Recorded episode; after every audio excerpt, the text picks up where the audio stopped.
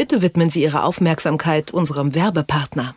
Früher haben bei Naturkosmetik viele an Esoterik, Räucherstäbchen und Strickpullover gedacht. Doch die Zeiten sind vorbei.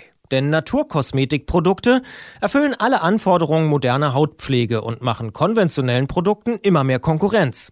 Heute sind schon 8,5 Prozent des gesamten Marktes Naturkosmetik. Ich persönlich muss auch zugeben, dass ich gerade bei Duschgel oder Shampoo immer häufiger zu natürlichen Angeboten greife können neue Pflanzenextrakte und innovative Zubereitungen die Verträglichkeit künftig wirklich noch weiter verbessern und sogar die Hautalterung verlangsamen? Sind solche Produkte trotzdem gut haltbar? Antworten gibt es in der aktuellen Titelgeschichte der Apothekenumschau. Jetzt neu in der Apotheke. Detektor FM. Zurück zum Thema. Internet für alle oder zumindest für viele. Das Europaparlament hat gestern beschlossen, 8000 kostenlose WLAN-Hotspots zu finanzieren. Auf die können sich Städte und öffentliche Einrichtungen aus der ganzen EU bewerben. Vergeben werden die Plätze nach dem First-Come, First-Serve-Prinzip. Wer mit dabei ist, kann sich zudem über ein Startgeld freuen. Friedhelm Greis ist Redakteur beim Technikmagazin Golem und erklärt uns, wer von diesem Programm am meisten profitieren kann. Hallo, Herr Greis. Guten Tag. Auf der Webseite von der Initiative Wi-Fi vor EU steht, dass die Hotspots im Windhundverfahren ausgewählt werden, also First Come, First Serve.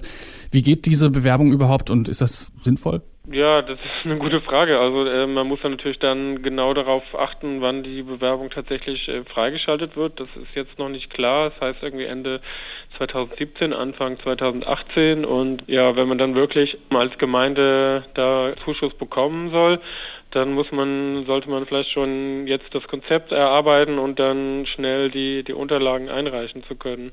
Also immerhin ist es ja dann möglich, sage ich mal, so 20.000 Euro Zuschuss zu bekommen, um so ein WLAN äh, einzurichten. Und für wen könnte sowas interessant sein? Ja, die EU will ja damit vor allem WLANs in, an öffentlichen Plätzen finanzieren oder in äh, öffentlichen Gebäuden wie Bibliotheken. Also könnte eine Kommune beispielsweise überlegen, wenn sie einen äh, stark frequentierten Platz hat, wo viele äh, Menschen immer vorbeikommen und äh, WLAN nutzen könnten, dass dort halt so ein öffentliches WLAN eingerichtet wird. Zum einen ist die Rede davon, dass die gesamten Anfangskosten übernommen werden. Andererseits sind im Schnitt 15.000 Euro für ein Projekt vorgesehen. Ist das realistisch kalkuliert? Ja, das kommt natürlich da ein bisschen darauf an, äh, welche Infrastruktur schon vorhanden ist. Also wenn man jetzt zuerst vielleicht eine Glasfaserleitung äh, verlegen müsste, also dass man irgendwie mit Erdarbeiten anfangen müsste und, und ein Kabel verlegen, dann wird 15.000 Euro äh, schnell ausgegeben. Aber wenn man beispielsweise schon in einer Bibliothek ohnehin schon einen guten Internetanschluss hat, dann könnte man mit dem Geld sicherlich dafür sorgen, dass genügend WLAN-Router überall aufgestellt werden und dass sich die Nutzer einloggen können. Also ist dann so ein bisschen abhängig von dem Ort, an dem das äh, stattfinden soll, wo das ja. eingerichtet werden soll. Ähm, dann ist von einem, von einem zentralen Login die Rede, der für alle Hotspots in der EU gelten soll. Wie kann man sich das vorstellen? Naja, dann, das heißt, dass alle Einrichtungen, die an diesem Programm beteiligt sind, dass sie halt über die gleichen Zugangsdaten verfügen. Das heißt aber jetzt nicht, dass jetzt alle WLANs in, in Europa dann diese Zugangsdaten nutzen sollen, aber äh, anscheinend soll es zumindest für die äh, WLANs gelten, die an diesem Programm gefördert werden. Ist das datenschutzmäßig nicht so ein bisschen bedenklich? Nein, da sehe ich jetzt keine Probleme. Also das ist zumindest so vom Datenschutz ist das, glaube ich, kein Problem. Ja, man könnte sich vielleicht überlegen, äh, ob das aus Sicherheitsgründen ein Problem sein könnte, dass Leute vielleicht so ein WLAN aufbauen mit denselben Zugangsdaten und dann versuchen halt irgendwelche äh, Daten mitzuschneiden. Also das könnte eher ein Problem sein. Ja. Bei WLAN-Hotspots und offenen WLAN stellt sich ja auch immer die Frage, was die Leute, die sich dann da einloggen, so alles anstellen im Netz. Umso mehr WLAN-Hotspots es gibt, desto mehr müsste es da ja auch Bedenken geben, oder?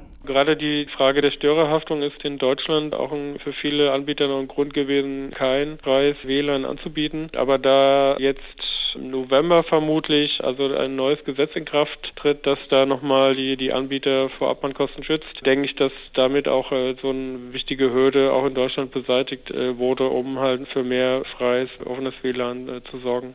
Das Europaparlament will den Ausbau von WLAN-Hotspots fördern. Dazu gibt es ein Programm, bei dem sich Städte und öffentliche Stellen für die Anfangsfinanzierung bewerben können. Friedhelm Greis vom Technikmagazin Golem hat uns die Einzelheiten erklärt. Vielen Dank, Herr Greis. Bitte. Tschüss. Wer unser Angebot voranbringen möchte, hilft uns schon mit dem guten alten Weitersagen. Egal ob im Freundeskreis oder im sozialen Netzwerk Ihrer Wahl. Empfehlen Sie uns gern weiter.